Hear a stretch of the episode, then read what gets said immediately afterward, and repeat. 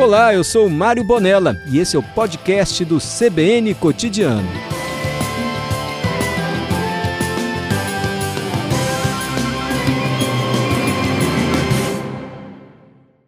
Presidente, deputado, muito obrigado pela sua participação. Boa tarde. Eu que agradeço. Boa tarde a você, a todos os ouvintes da Rádio CBN. É um prazer e uma satisfação estar aqui com vocês. Deputado, a primeira pergunta que eu faço ao senhor é política. Pois não. A gente viu desde o início da campanha eleitoral ah, muitos acordos sendo feitos, que é natural da política. Né? Muitos partidos envolvidos. Nós tivemos uma renovação da ALES de uma forma bem intensa. Como que foi o caminho até aqui, a eleição do senhor como presidente? Porque a gente viu eleita uma mesa diretora com uma pluralidade de partidos como a gente não via recentemente. Nós temos o Podemos, nós temos o PL, nós temos o PT. Então temos muitos partidos. Como que é convergir para uma mesa assim e o que, que isso significa?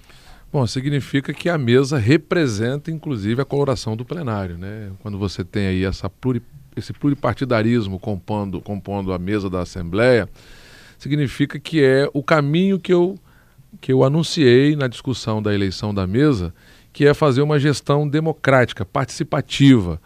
E ela se efetiva quando você vê essa coloração partidária na sua composição. Né? Então, desde lá de trás, quando ainda estávamos em aproximadamente quatro pré-candidatos, estou falando do meu nome, estou falando do João Coser, Tiago Hoffman e o próprio Vandinho, eu falava para os colegas deputados que eu gostaria de ter a oportunidade, pela experiência que eu adquiri ao longo desses mandatos, por ter passado mais de 10 eleições de mesa diretora e ter assistido tudo isso que ocorreu na última eleição e talvez até eleições mais tensas como essa. Essa talvez tenha sido uma das eleições mais brandas que eu participei dela.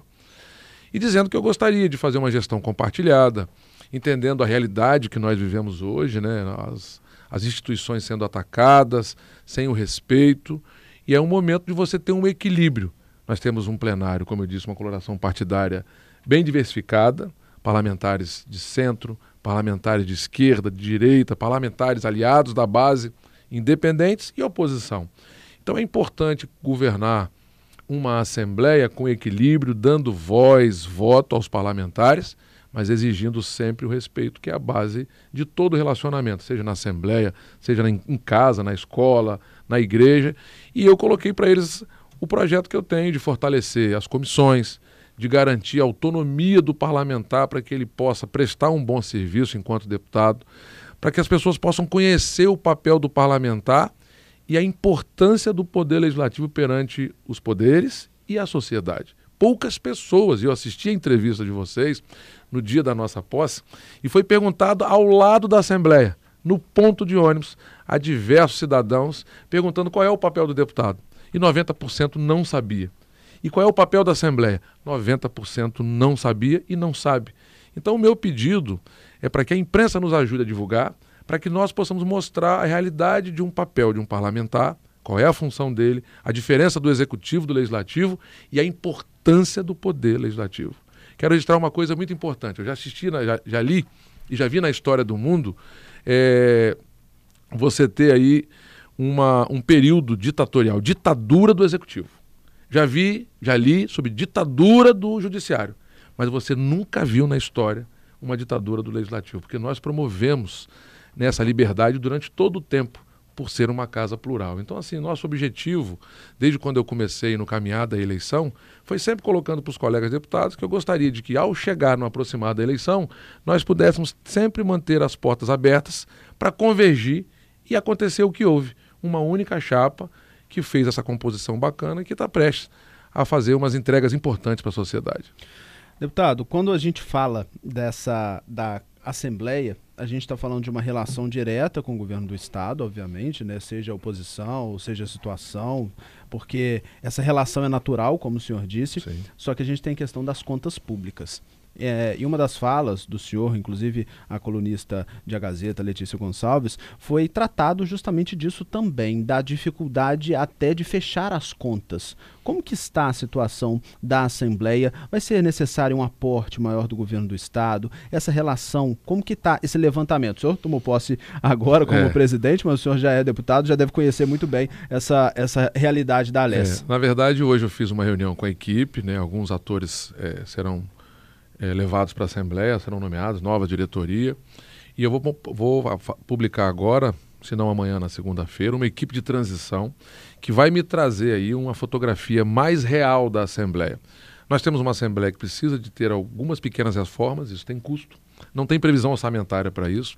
Nós temos a questão dos servidores, que também pedi que fosse feito um levantamento. O sindicato, no período da formulação do orçamento, nos levou uma preocupação, mas não me deu isso com muita clareza. Na época, eu era vice-presidente da Comissão de Finanças. E agora, como presidente, eu terei uma agenda na semana que vem com o sindicato, mas também já pedi à equipe técnica da Assembleia para fazer um levantamento. O governador é um democrata. Né? O, de o governador já nos disse, inclusive na visita ontem em Palácio, eu disse para ele que solicitei esse levantamento e pedindo a ele esse apoio, porque o, o órgão arrecadador é o Estado. Nós somos sócios da Receita. Nós, Assembleia, nós, Judiciário, nós, Ministério Público, TCE, é, nós somos sócios da Receita no repasse, mas nós não temos a função de arrecadar. E aí nós temos uma Assembleia Econômica, temos uma Assembleia, a primeira Assembleia Virtual, né, digital do, do país, inclusive fizemos referência para que outras assembleias pudessem copiar, mas nós temos um problema de um déficit orçamentário. Ele nos complica hoje? Não. Mas a, o sinal que está nos dando é que a partir do, do segundo semestre tenha um problema na questão orçamentária e esse levantamento eu só terei nos próximos dias. Mas o governador está à disposição, como sempre esteve, da instituição, Assembleia, do Judiciário, do Ministério Público, Judiciário principalmente, teve um problema grave orçamentário e o Estado esteve presente porque se um dos poderes não funcionar corretamente, ele desequilibra toda a relação dos demais poderes. Isso é uma responsabilidade nossa, mas também do executivo. Eu sei que deve ser uma pergunta com muitos vieses, né? E também com muitas interpretações, mas qual que agora, já de início, o senhor daqui a dois anos gostaria de sair, ou numa possível reeleição, obviamente, mas como que o senhor gostaria de sair com a marca do deputado Marcelo Santos na presidência, nessa gestão? O que seria a principal característica ou marca dessa presidência? Transparência para que o cidadão possa conhecer efetivamente o que acontece na casa e aproximação com a sociedade. E quando eu falo de aproximação, eu falo ela tomar conhecimento do papel da Assembleia, do papel do parlamentar e daquilo que nós vamos entregar. Porque às vezes o executivo, ele tem essa fama, e é ele que executa mesmo, ele que arrecada, ele executa. Mas os executivos, seja municipal, estadual e federal, só conseguem efetivamente fazer o que fazem se a Assembleia, se as câmaras municipais e o Congresso Nacional autorizarem. Qualquer deslize na relação pode gerar um problema. Por isso tem que ter uma Assembleia equilibrada, de uma mesa diretora que tenha compromisso com o Estado. E é confundido, às vezes, isso com submissão com o Estado. E não é. Porque se ela der um pouquinho o, o, o, a roda sair fora dos trilhos, você desorganiza. Tivemos isso aí na história recente do país. O Congresso não falava muito bem com o governo que o judiciário não conversava bem com o executivo e nós tivemos um problema enorme. O resultado está acontecendo agora e, e vamos pagar uma conta enorme ainda. Só para você ter uma ideia, o Estado perdeu quase 2 bilhões mensais de arrecadação por conta de um desastre, de uma, de uma redução na alíquota de ICMS dos combustíveis após o período da eleição. Ou seja, redução por um decreto que terminou em dezembro. Quer dizer, você não pode fazer isso. Então, assim, não perguntar aos governadores que poderiam topar, mas desde tivesse uma regra de transição. Não perguntar aos prefeitos. Efeito cascata disso, as prefeituras sofreram um baque danado na arrecadação, porque o maior arrecadador é o governo central. A maior fatia do bolo é o governo central. Reparte para os estados e os estados têm reflexo direto nos municípios. Não se discutiu, tomaram uma decisão é, monocrática, e aí teve um efeito cascata que os, os estados e os, e os, municípios estão pagando uma conta enorme. Então, esse alinhamento com o executivo é muito importante. A minha marca, que eu quero, depois que eu concluir esse biênio enquanto presidente, é essa, de transparência, para que as pessoas saibam todos os atos que nós vamos praticar na Assembleia e conhecer o papel do parlamentar e da Casa Legislativa. O senhor pretende aumentar essa transparência, então? Pretendo, com certeza. Aumentar essa transparência. Não é colocar meramente um portal onde você vai buscar uma agulha no palheiro. Não. É que as pessoas saibam mesmo, o dinheiro é do povo. Cada real que entra no Estado não é meu, não é do governador, não é dos deputados, é do cidadão que paga imposto assim também como eu. Então nós temos que fazer com que esse dinheiro seja um dinheiro supervalorizado. Por isso que as comissões têm que estar bem ativas e montadas, tendo um suporte da, do presidente da Assembleia, para que elas possam cumprir o papel, dentre tantos outros, o de fiscalizar. Essa seria a minha próxima pergunta a ideia do senhor é o fortalecimento dessas comissões, porque a gente vê, claro que tem um trabalho interno que é muito importante, mas a gente vê ah, o trabalho externo de algumas comissões tendo mais visibilidade do que outras. Por exemplo, a gente tem a questão de defesa do consumidor, que é muito evidente, do ah, ah contra maus tratos aos animais também é muito importante e evidente. Esse fortalecimento, inclusive a escolha desses nomes, como é que está sendo pensado? Veja bem, na verdade, assim, é importante, né? A comissão de infraestrutura que eu presidi durante um bom tempo, fez com que a segunda ponte, por exemplo, que vocês foram é, é, protagonistas nas denúncias, dizendo: oh, a ponte pode cair, está em ruínas. Eu, eu fiz uma, um debate com o Estado, na parte que compete a ele, e com a União Federal através do DENIT. O DENIT, na época, não quis tomar as medidas necessárias, eu, eu acionei o Ministério Público Federal e o Estado não. Ao eu ter feito uma fiscalização junto com o CREA, que foi a primeira Assembleia do Brasil a ter um convênio com o Conselho Regional de Engenharia, proposto por minha época, e fizemos a fiscalização, apontamos as falhas para o Estado, e o Estado fez aquilo que competia a ele. Então, é fortalecer. Porque aqui na Grande Vitória eu consigo me locomover, levar uma equipe. E quando é, por exemplo, lá em Mucurici, um problema grave de uma rodovia ou de uma ponte, que nós precisamos fazer uma vistoria, como é que eu vou fazer isso? Se a Assembleia não der esse, esse suporte, a comissão de infraestrutura não vai funcionar. Se não der o suporte para a Comissão de Defesa dos Animais, de proteção aos animais, como é que vai, vai funcionar? A questão da, da Comissão de Saúde. Imagine, um, um tema tão caro para todos nós. Se não tiver suporte, ela não vai funcionar. Então, cada parlamentar ele se identifica com um tema. Vamos falar aqui sobre a Comissão de, de Saúde. O deputado Bruno Rezende é médico, trabalha no setor público e privado, tem uma experiência danada em gestão. Ele vai poder colaborar muito para o governo do estado ter uma ação mais eficaz e produzir mais resultados na área de saúde, porque é a expertise dele. Ele possivelmente vai presidir a comissão de saúde e eu tenho que dar suporte para ele, técnico, de pessoal qualificado, para que ele possa, além da experiência dele, ter o assessoramento necessário para apontar as falhas e também apontar soluções com a experiência que ele tem. Presidente, ah, os nossos ouvintes são muito participativos e eles fazem perguntas e aqui a gente está com o papel de dar voz aos nossos claro. ouvintes. Né? A gente tem que ir para o Repórter CBN daqui a pouquinho, só que eu vou, já vou passar a pergunta do Alex Pimentel. O senhor falou aí de democracia, ele diz assim, nunca houve ditadura no Legislativo, mas já em vários momentos da história do Brasil, esse poder se notabilizou em legislar em causa própria. Ele quer saber a posição do senhor nessa questão. Mas o poder legislativo, ele legisla em causa própria porque ele é um poder. A legislação é, é, de, de, de, de, independência, ela faz isso. A força do judiciário, ela é muito maior porque ela é numa caneta. A força do executivo é porque ele arrecada e executa. E a força do legislativo é o equilíbrio. Então ele não pode sofrer interferência, porque se ele sofrer, ele tem esse grande papel. Por exemplo, quando a peça orçamentária chega na Assembleia, ou chega no Congresso Nacional, é o Congresso Nacional e a Assembleia que aprova o orçamento do que o Judiciário vai fazer no ano seguinte. O Ministério Público, idem. E no Executivo também. Mas é esse Poder Legislativo que corrige também as distorções que ele enxergar dentro do orçamento. Tirando de uma secretaria, nós fizemos isso no ano passado, e colocando numa outra por entender, por exemplo, que a questão da área social era mais importante naquele momento, nós tiramos de uma secretaria e colocamos para lá. Fizemos isso. Isso chama-se corrigido de situação dentro do orçamento. E aí a, a, eu, eu, acredito que a pergunta que ele faz é o seguinte: por que, que vocês, por exemplo, fazem reajuste na tabela de salário de vocês? Porque somente nós temos competência para isso. Justamente para não sofrer a invasão de outros poderes e nos impedir de atuar enquanto parlamentares. Lembrando que no universo de quatro, mais de 4 milhões de habitantes, só temos 30 deputados que fiscalizam os mais de 23 bilhões de reais, que é o orçamento do estadual.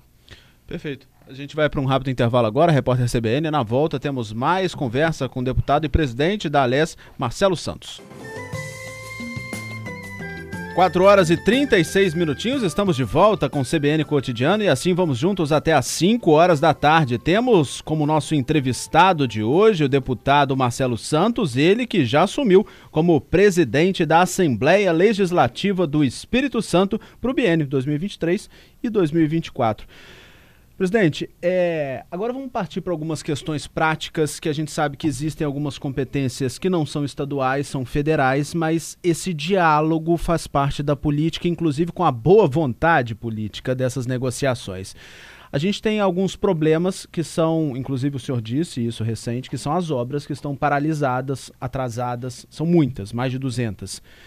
A gente tem dois principais gargalos, na verdade três, né? Que são as estradas. A BR-262, a BR-101, que está numa concessão a ser devolvida e com um estado de conservação extremamente precário. Nós temos o contorno do mestre Álvaro, que está com uma promessa de ser entregue até o final do ano. A gente nunca sabe se isso vai se concretizar. Como que a, a LES pode trabalhar para que a população tenha um resultado prático com essas obras? É, nesse caso, uma boa pergunta. Eu falei isso mais cedo, né, no Bom Dia Espírito Santo. Essa já é uma responsabilidade de todos nós. A competência de execução e até de fiscalização ela é mais direta ao Congresso Nacional, aos órgãos públicos federais, mas qualquer cidadão tem o papel de fiscalizar. E no caso da Assembleia, ela não vai se furtar a isso.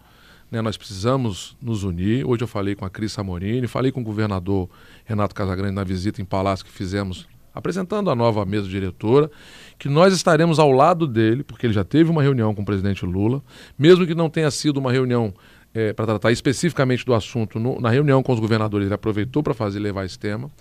E qualquer ação que ele for fazer, ele tem a chancela da Assembleia ao lado dele. Nós vamos promover, e eu tenho solicitado aos colegas deputados, para criarem frente parlamentar, para que nós possamos debater, chamar o DENIT, chamar a ECO, chamar o governo federal, porque nós não podemos permitir mais que um contrato de concessão mal, mal feito prejudique os cidadãos, principalmente, primeiramente o cidadão, mas nenhuma empresa vai fazer ali doação de capital privado próprio para poder doar para o Estado. A gente acha assim, ah, tem arrecadação, pagou pedágio, mas custa muito caro um asfalto de rodovia. Muito caro mesmo. Ainda mais com a alta da base do petróleo. Então, assim, é importante fazer um contrato que ele seja bom para ambas as partes. Para quem está contratando, ter uma obra executada a contento, e para quem está executando, porque vai receber, não vai fazer filantropia, e para o cidadão que vai utilizar essa via. O Estado já colocou-se à disposição para fazer um contrato e ele tocar isso aí. Mas depende muito de entendimento do governo federal. Mas se o governo assumir, que é o papel principal dele, nós precisamos saber quais serão, por exemplo, as penalidades que essa empresa vai ter e se ela terá. Eu não sei como é a previsão contratual, nós vamos cobrar isso do governo federal, porque você deixa uma concessão como essa. Mas tem gargalos, e aí nós vamos apresentar também soluções para o governador. Imagine você, a rodovia é, é, BR-101 está ali, estabelecida há muitos anos. E aí o contrato de concessão visava passar por dentro de Soretama, naquela mata. E já visando aquilo ali, tendo ciência daquilo ali, foi dada a concessão. Não há licenciamento ambiental que autorizou aquilo ali. Por mais que eu entenda que ninguém quer burlar a, a legislação ambiental, mas há um critério de compensação e que pode ser feito com regramento. Não se pode só negar então, assim, a legislação ela, ela acaba impedindo o desenvolvimento, mesmo com ação compensatória. E tem que se pensar o Brasil desse jeito. Porque o Japão pensou dessa forma, outros países no mundo. Teve, teve, teve um país no mundo que poluiu primeiro para depois, com tecnologia, despoluir, por conta do crescimento. Não é o caso disso aqui. Nós vamos compensar, porque essa rodovia é importante para o país, primeiramente, e para o Espírito Santo também. A 262 não conseguimos ninguém que pudesse alcançar a licitação para ter a concessão e executar aquela obra, porque é uma obra cara que praticamente não tem o retorno necessário por conta desse valor. O Estado tem que criar um mecanismo de patrocinar senão a parte que vai compensar o empresário, porque o empresário não está ali fazer filantropia, ele quer ganhar dinheiro, porque ele tem servidor, é funcionário para pagar, ele tem que ter o lucro dele, equipamento que ele compra, prejuízo que ele sofre. Então ela tem que pensar em todas as partes. E na maioria das vezes o Estado tem um olhar para o setor produtivo, empresarial, como se ele fosse o vilão da parada. E não é. Ele é mais um contribuinte que gera em, emprego e renda. E aí nós temos que ter a outra ponta, que é o cidadão que precisa ter essa obra concluída. Então, nosso papel na Assembleia, eu estou falando em nome de todos os deputados, é cobrar do, do, do Estado brasileiro, da União Federal, no caso dessas duas é, BRs, que ela efetivamente seja entregue. E uma outra coisa que nós vamos cobrar, importante que o ouvinte que está aqui agora linkado com a gente tenha essa consciência. Nós só pagamos a União. Toda a operação portuária feita aqui de pellet de minério, de conteneiro aqui, de combustíveis, nós pagamos a União Federal e recebemos o quê? Você acabou de falar do contorno do mestre Álvaro. Não tem dinheiro da União, propriamente dito, tem dinheiro de emenda da bancada federal. Se a bancada não colocasse aquela emenda deles, coletiva, nós não teríamos a proposta, a, a, resposta de ter essa obra entregue no final do ano. Então, assim, tem que ter um olhar para o Espírito Santo. Ah, o Espírito Santo hoje tem equilíbrio fiscal, financeiro. Mas nós fizemos dever de casa. Enquanto o Rio de Janeiro e outros estados da federação não fizeram e quebraram, nós fizemos aqui um corte Na própria carne, a Assembleia cortou o orçamento, Tribunal de Justiça, o Governo do Estado, Ministério Público, para depois, quando os bons ventos chegaram, que chegaram, nós continuamos a tocar a nossa vida. E aí nós temos fundo soberano, fundo de infraestrutura, mas nós fizemos dever de casa e estamos pagando a conta para aqueles que não fizeram. Então, o Estado não pode enxergar o Espírito Santo como alguém que conseguiu superar tudo isso e não precisamos, sim. Precisamos dessas duas BRs, precisamos ter mais aeroportos aqui. Temos um investimento nos na nossos aeroportos, na ferrovia. Quer dizer, nós temos aí um impedimento bacana de monopólio das ferrovias. Quer dizer, o Brasil era tocado pelas ferrovias acabou-se, acabaram-se com, com essa condição de ter a ferrovia sendo utilizada num processo multimodal, e aí foi a rodovia, que é mais cara porque tem longo curso. Acabaram com a cabotagem, que aí você faz aí um triângulo, ferrovia, rodovia e hidrovia. E aí ela ficou cara aqui no Brasil. Então, se nós temos que começar a pensar o país, é isso que a Assembleia quer ser protagonista. Apresentar o que acontece no mundo inteiro. Vou lembrar uma coisa para você que precisou uma pandemia que matou dezenas de irmãos e irmãos nossos aqui no Espírito Santo, no Brasil e no mundo, para que o mundo se tornasse virtual. Meu filho chegou para mim no começo da pandemia e falou: Pai, como é que eu vou tirar meu título? Eu falei: Filho, por conta da pandemia, você vai fazer uma selfie com a sua identidade, vai mandar por e-mail e eles vão te mandar um, um título, um e-título. Mas antes não tinha. E por que, que não tinha se essa, essa tecnologia já existia? As audiências de custódia, por que elas não podem ser virtuais? né, o teletrabalho. Então, assim, isso funciona, funciona muito. Mas a, a pandemia, só assim. Então, nós precisamos ter, estar à frente do tempo. E nós temos o recurso que é da arrecadação estadual e federal para poder imprimir coisas melhores. Esse debate estará colocado na Assembleia. Ela vai ser palco desses grandes debates, mas nós precisamos do apoio de vocês. O apoio da imprensa, para que ela possa divulgar, divulgar e cobrar também, para que as pessoas entendam que esse é o papel do parlamento. Então, assim, esses são os debates que nós vamos travar lá na Assembleia. Presidente, o Márcio Rodrigues mandou uma mensagem para a gente, comentando a fala do senhor, falando o seguinte: muito importante essa fala sobre o trabalho do empresário para o servidor público. O senso comum pensa que empresário neste ramo não pode ganhar dinheiro. É bom destacar que ele tem que ter lucro, mas um lucro justo e fiscalizado para que todos ganhem, e no, na linha do que o senhor disse, a mensagem do Márcio Rodrigues. E falando sobre empresário, eu gostaria de saber, partindo para um outro ponto, a gente foi pego não diria de surpresa, mas assim, a, com a questão da, de uma das empresas que faz parte do sistema Transcol anunciando sua falência, o pedido judicial de, dessa falência.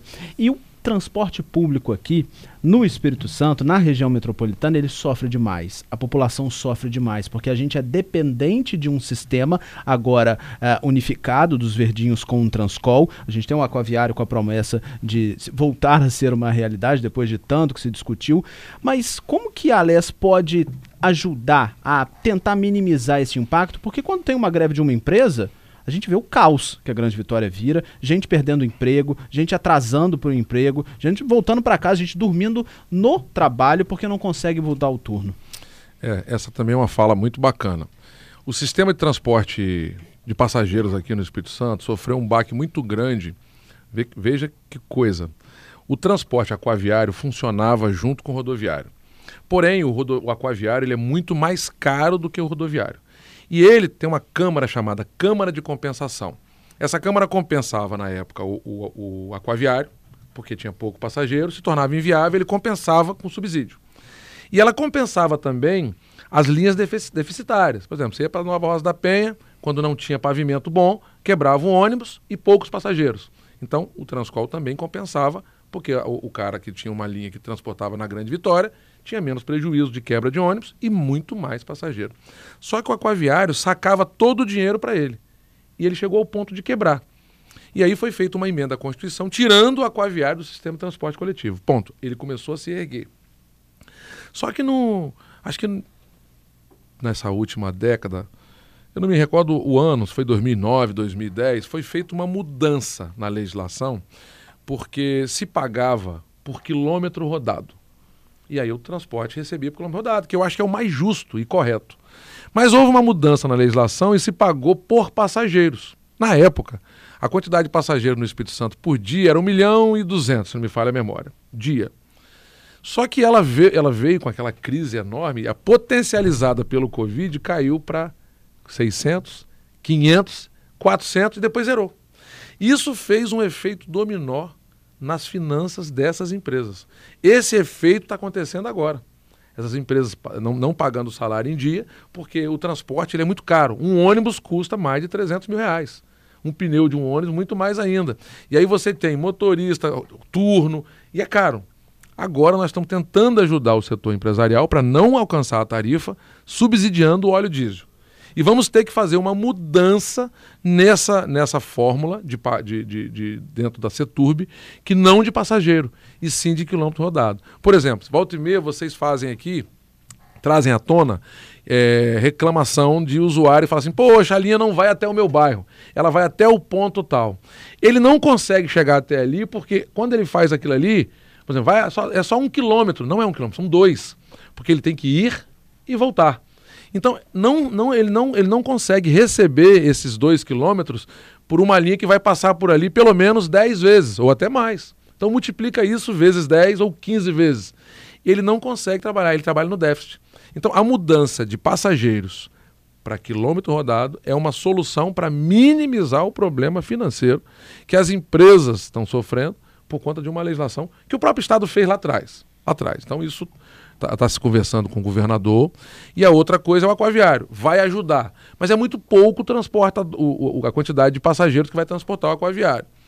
É, ele vai transportar no máximo 150 pessoas e o, a quantidade de embarcação não consegue fazer com que você dissipe essa quantidade de passageiros que superlota aqui e no mundo inteiro no horário de pico. Sim. O que nós estamos pensando, inclusive, na Assembleia, é talvez fazer uma mudança de horário de entrada, como São Paulo faz. São Paulo começa a girar a partir de horário de administrativo de 10 horas da manhã. Por isso você vê muita gente à noite em São Paulo, 10, 11 horas, porque o cara saiu do, do trabalho 9 horas da noite. Passou no restaurante, jantou, tomou um chopp, uma água, vai embora. Porque ele começou às 10. E qual o motivo de alguns setores públicos começar às 6 horas da manhã, se não tem cliente? Se não tem ninguém para atender. Então tem que começar a pensar isso, começar a ver como é que o poder público minimiza a quantidade de gente na rua no horário de pico para melhorar aqueles que efetivamente precisam do transporte coletivo de qualidade pontual. Então esse é um tema que vai ter, vai ser pautado pela Assembleia também. Presidente, a gente tem muita coisa para conversar, mas infelizmente o nosso tempo está acabando e eu gostaria de, como não gostaríamos de usar um tema atual dessa noite, dessa madrugada, para também é, pedir a, o posicionamento da Alessa. A gente sabe que a, a, segurança pública ela não pode ser encarada de forma é, unilateral, exclusiva de uma força, seja ela municipal, estadual ou em outros casos federal também, é uma responsabilidade de todos, né? Mas como que a Aless pode trabalhar também para tentar minimizar esses índices? Porque a gente vê que o número de homicídios está caindo, os feminicídios também, que bom, estão caindo, só que a gente também está vendo muitos problemas. A gente está vendo um jovem ser morto no Sambão do Povo, numa festa popular, com uma pessoa que estava lá armada num lugar que é impensável, que nunca te teve um problema. Como que a gente pode levar mais segurança e os deputados, a Assembleia, pode trazer esse tema em debate para levar mais segurança para a população, porque não é mais sensação de insegurança, é insegurança concreta. Isso, escalado da violência, né? Na verdade, assim, o nosso papel lá é garantir com que o Estado tenha o recurso necessário para que ele possa aplicar nas forças de segurança seja na contratação de mais homens para as polícias civil e militar, seja na contratação de equipamentos e tecnologia para que ele possa, não só com a figura do homem, e a, a, né, o homem como um todo, né, homem e mulher na, nas forças policiais, mas também com tecnologia para que ele possa alcançar e, por exemplo, dar uma resposta rápida, que é o que eu acredito que a, a Secretaria de Segurança, liderada pelo Coronel Ramalho e com o delegado Marcelo, que está hoje à frente da DHPP, vão alcançar, vão alcançar esse marginal que atirou com uma arma de grosso calibre 9 milímetros. Essa é uma arma de grosso calibre, não é uma arma qualquer. Então, assim, primeiro que nós temos que começar a repensar a segurança pública. Primeiro, fazer política, né, para que você possa diminuir a desigualdade. A desigualdade ela acaba provocando isso. Muita gente é contra, ah, não, porque eu também fui pobre. Eu também fui. Morei no Morro da Favela, em São Geraldo, nasci lá, estou aqui. Mas a família é uma base fundamental para a gente. E a política pública nessa área social também é muito importante. O Estado tem um papel de equilibrar, fazer com que nós tenhamos menos, menos desigualdades. Né? Um Estado com igualdade e oportunidade para todos. Né? Recentemente, com as fortes chuvas que caíram, né? nós aprovamos, numa velocidade enorme, o cartão reconstrução. Como já é, aprovamos também por várias vezes, um recurso para as pessoas que estão em área de risco social que estão abaixo da linha da pobreza. Então, o nosso papel, e aí eu digo, fortalecer, por exemplo, a Comissão de Segurança, para que ela possa estar ao lado, debatendo, cobrando talvez aquilo que o Estado não conseguiu dar ouvido, por mais que tenha feito isso, e colocar numa pauta de um tema e cobrar do governo. Porque quando o parlamentar, a Assembleia cobra do governo, é uma cobrança muito mais direta. E aí a Assembleia pode promover esse debate. Mas a, principal atuação nesse caso, além do debate, ela está presente na, na, na autorização de recursos para que o Estado possa contratar um efetivo maior, e ele tem feito isso. Concurso público nós autorizamos agora, que está na peça orçamentária. Adquirir equipamento, acho que foi anteontem, o Coronel Ramalho, inclusive, divulgou também nós autorizamos isso no orçamento que votamos o ano passado. Mas não é só isso. Né? Há um conjunto de forças também, das forças policiais, eu estou falando das guardas municipais, que podem se integrar ainda mais. E essa integração ajuda as forças policiais direta, estou falando de polícia civil e militar, a agir. Prestei solidariedade à vereadora, fui no velório dela e disse que a Assembleia não admite violência. Né? Não pode se dizer meramente que o cara estava ali, brigou e de repente. Não não admite, não tolera isso. E não é pelo fato dela ser vereadora, por ser mãe, por ser cidadã. Não, não podemos admitir e colocar meramente a frieza dos índices que mais uma pessoa foi vítima. Então, nosso papel é debater esse tema, se colocar ao lado das mães vítimas e não permitir que isso mais aconteça. Numa festa tão bacana, popular, e que agora a, a população capixaba e brasileira está de luto pelo falecimento daquele rapaz de 20 anos, interromper a sua vida, a sua vida ainda ainda bem precoce.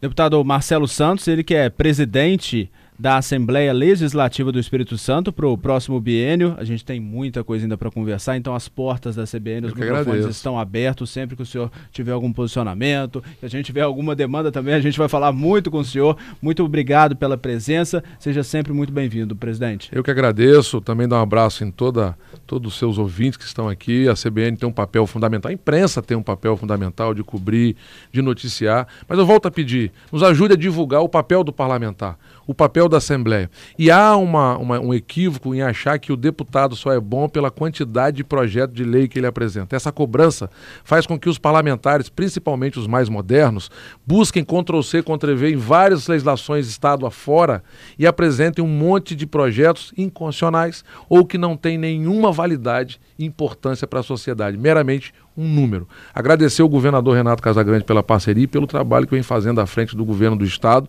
mas nós somos parceiros, somos harmônicos, mas independentes para cobrar na hora que precisa ser cobrado. Deputado Marcelo Santos, presidente da ALES, muito obrigado. Em cartaz, com Rafael Braz.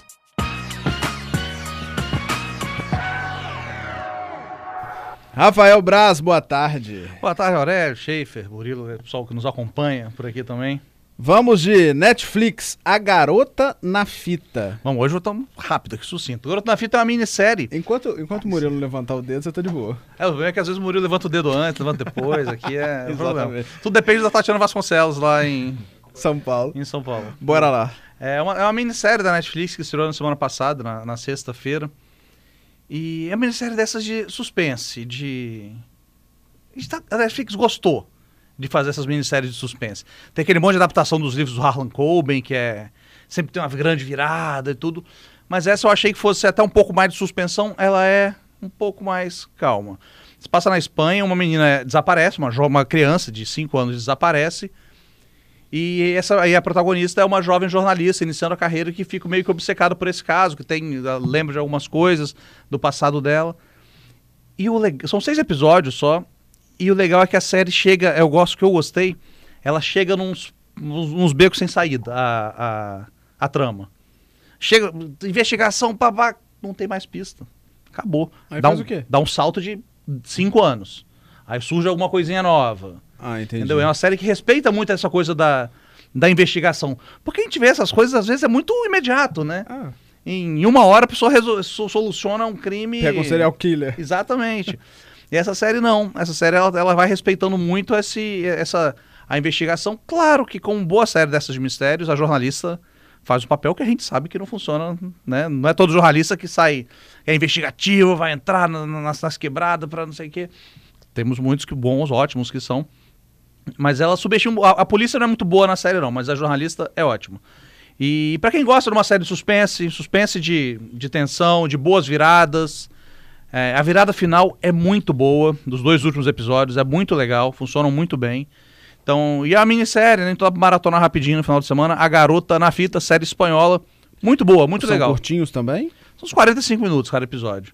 Tem o texto completo dela, tá lá na Gazeta. Publiquei na, na semana passada. Eu trouxe Batem a Porta e Decisão de Partir.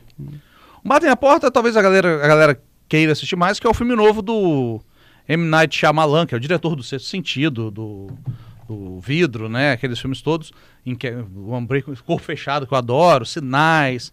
E todo o filme dele tem a coisa do tipo, agora o homem voltou. Ele nunca volta, na verdade, né? Pô, na verdade, ele nunca vai fazer os filmes que. ele- O, o, o, os dois primeiros filmes dele foram O Sexto Sentido e O Corpo Fechado, e são muito bons. A expectativa versus a realidade, É. então, né? Então, qualquer sinalzinho de alguma coisa mais ou menos, a gente já fala, não, agora o homem voltou. E não voltou tanto assim. Não é ruim, é um filme curtinho, uma hora e quarenta. E um, um, um uma família, né? Um casal e uma filha vão para uma cabana no meio do nada. Isso nunca dá certo. nunca dá certo. Se não dá na vida real, imagine filme. Quantos filmes de terror tem a cabana no meio do nada? São muitos, não dá certo. E chegando lá, coisa meio fim do mundo, eles são sequestrados por uns, uns- uns bandidos que. Mais ou menos como os quatro cavaleiros do Apocalipse ali. Que falam que tipo, o mundo tá acabando e tudo. Que cada vez que eles negarem alguma coisa, uma pessoa da, da família deles vai morrer. Então eles têm que meio que escolher ou entre salvar o mundo ali, ou o mundo ser é, então, você escolhe, não, você escolhe a pessoa. foi- Você escolhe a pessoa da sua família para morrer que eu salvo a, a humanidade. Nossa, mas que Cada vez que eles. É, a coisa bem. Cruel. Então fica muito nessa decisão, assim, nessa. Nesse, nessa dualidade ali do que ia acontecer. E por ser um filme do Shyamalan, a gente já fica esperando uma virada no final, uma grande surpresa. E talvez o público se decepcione um pouco com isso. Eu, eu, o final não me incomodou. Eu achei o final ok, dialogando com o resto do filme, que é legal, tem bons diálogos. O Dave Bautista, que é do Guardiões da Galáxia, tudo tá ótimo. Ele é engraçado, ele é imponente pra caramba. Mas o. Ele, o final, as pessoas podem se decepcionar. Eu achei condizente com o filme.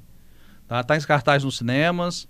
Estreou hoje, estreou hoje muito. Quer dizer, estreou aqui hoje e amanhã, só que estreia nos Estados Unidos, por exemplo. Então, estreia mundial mesmo, realmente, é aqui no Brasil hoje. Decisão de Partir. Decisão de Partir, pra mim, é um, dos, é um dos grandes injustiçados do Oscar, que vai ser no final do mês agora. É um filme coreano do Park Chan-wook. Park Chan-wook, antes de ter BTS, antes de ter K-pop bombando cinema, série, Round 6, esse negócio tudo, tinha o Park Chan-wook, que era o diretor do Old Boy, que é um filme que fez muito sucesso no início dos anos 2000, mas de forma meio boca a boca, no cult, no independente, assim, nas locadoras. Começava-se a, a, a ter a indústria cultural coreana forte mesmo. E, e ele fez o filme Old Boy, que é excelente, fez o Handmaid, depois A Criada, depois que é muito bom. Esse é o filme novo dele, foi premiado em Cannes como melhor direção e ficou totalmente de fora do Oscar até para filme estrangeiro. E o filme é, é ótimo, uma história de detetive com, com romance, muito, muito, muito bem feita. O detetive é, contratado, é de- designado para investigar o, o- a morte de um cara e se acaba se envolvendo com a ex-esposa desse cara, que é a suspeita. O filme é ótimo, Decisão de Partir, tá no Cine Jardins aqui em Vitória, acho que é só lá. Isso eu tô ressaltando, o Batem a Porta tá em todos os cinemas, quase. Mas Decisão de Partir é um filmaço, vale muito a pena. Quem quiser ir ao cinema esse final de semana, tá lá, Decisão de Partir. Beleza, abraço. Muito obrigado, viu? Valeu, Aurélio, valeu, galera. Grande abraço e assim encerramos o CBN Cotidiano de hoje. Amanhã, 3 horas da tarde, tem mais. Tchau, tchau. Repórter CBN.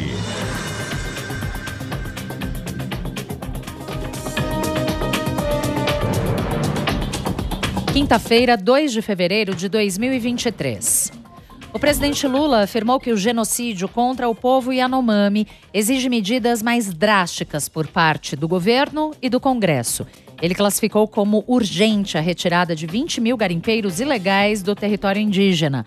Segundo Lula, a ação desse grupo mata crianças, destrói florestas e envenena os rios com mercúrio. A declaração do